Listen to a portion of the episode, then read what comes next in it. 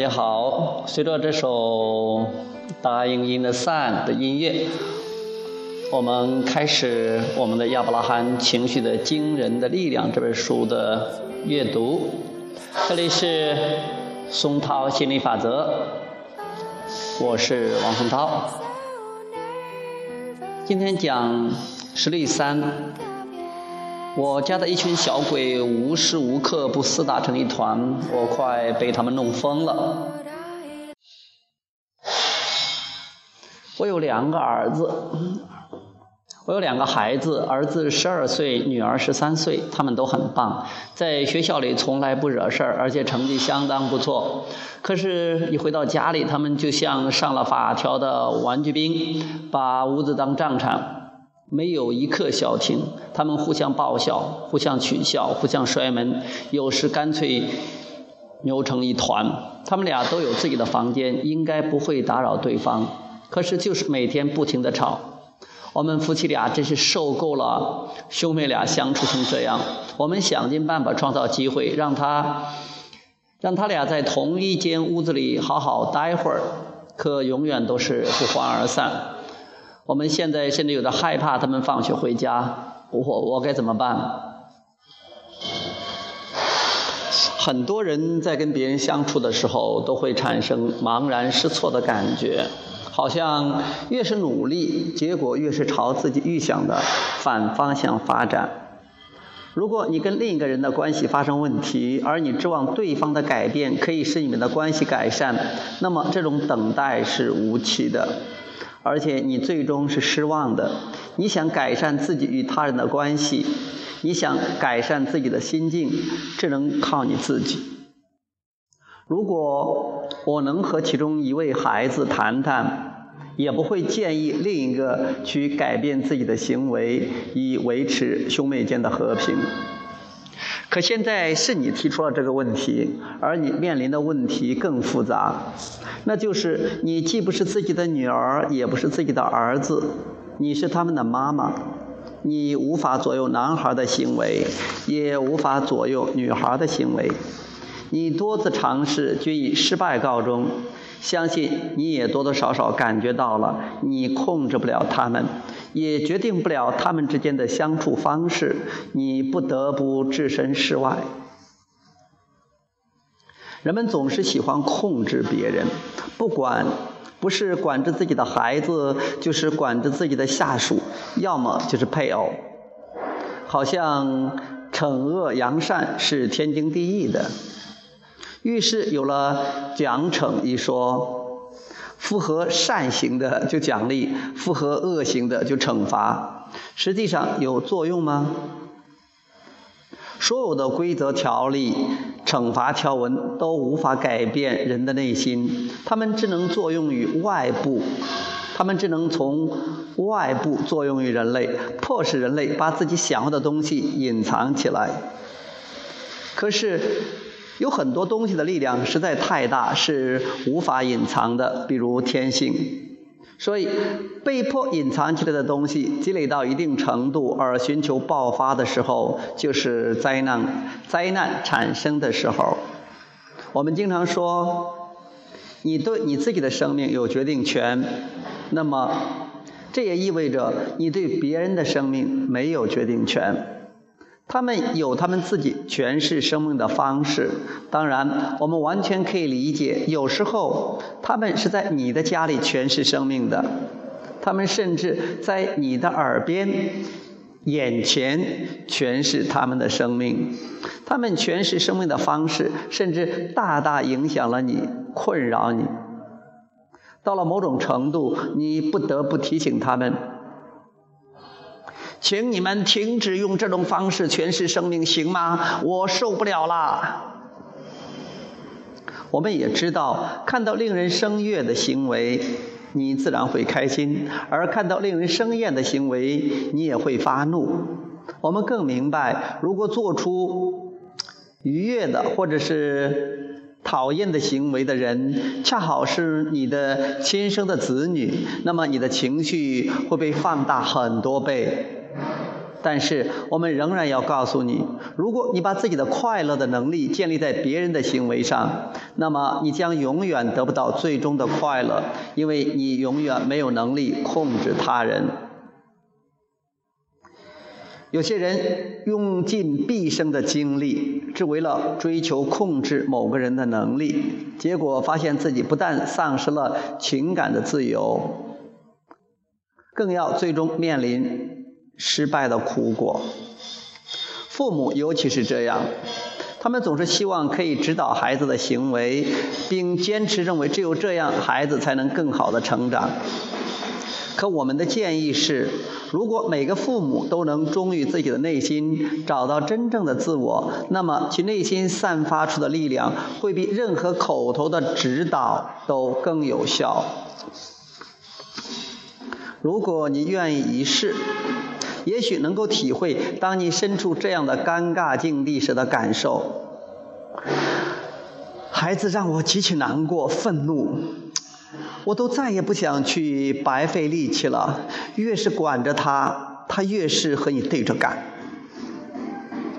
但是，只要你花少许时间调整心态，伟大的生命之流就会帮你实现所有的梦想。当你看到孩子们相处不融洽时，就会散发出想要他们和谐共处的信息。你要做的事情很简单。与你自己内心真正所要求的相契合。孩子们整天打打闹闹，让你烦不胜烦，这是因为他们的所作所为与你的理想状态不符。其实，他们以前的吵闹就帮你创造出了这种理想的状态，而在他们出生之前，你看到别人家的小孩时，就已经在这样想。现在你所处的境地与理想状态截然相反，于是心生不快是自然而然的。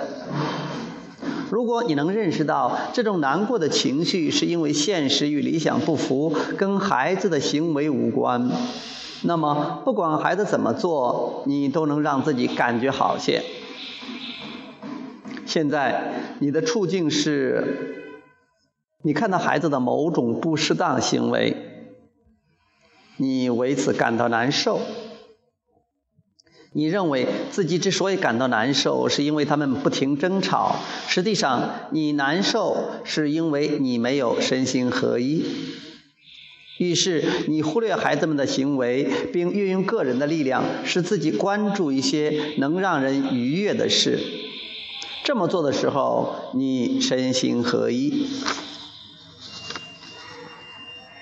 于是，你创造了一个快乐的磁场，你与你希望两个孩子好好相处的最终目的是一致的。当现实与理想的磁场合二为一之后，你就能与自己的真性情、造物主，还有将所有关于孩子、家庭和人生的美好愿望结合起来。现在正是你言传身教的时候，孩子们不但不会言奉应违。还能有许多积极的改变，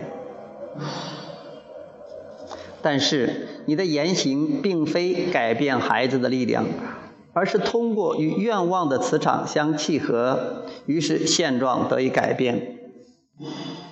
当你想要改变孩子的行为，必然感觉力不从心，但是如果你将注意力放在自己的思维上，就会发现这是可行的。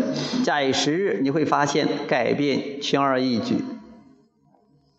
因此，你的生活愈加美好。关注内心，不但能让自己感觉良好，潜移默化中还能改变孩子的一言一行，让孩子体会到内在和谐的重要性和惊人力量。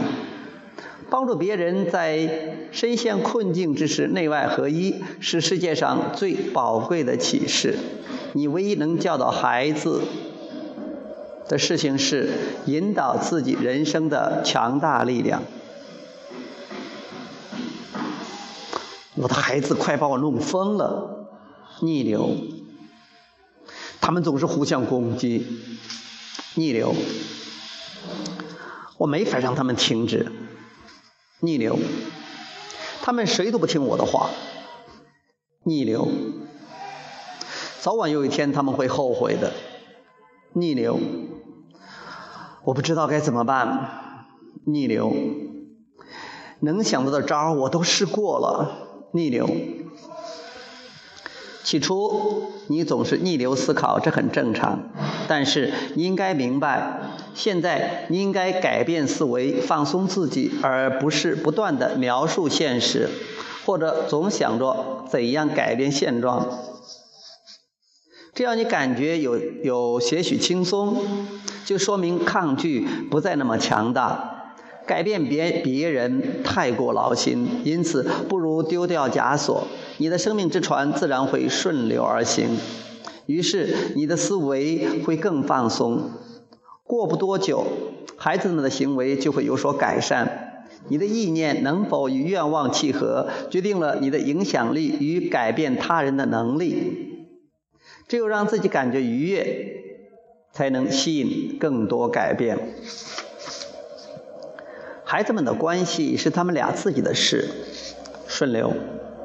也许他俩没觉得兄妹的感情不好，也许这只是他们俩相处的方式。只不过我不在其中，所以无法理解，也无法接受而已。顺流。如果你能让自己的心绪一直按照最后这句话来想，再维持一两天，就能扭转自己内心的力量。促成改变的开始，但是因为这种思维刚刚萌芽，而且与你之前的思维模式截然相反，因此你很容易再次陷入固有思维。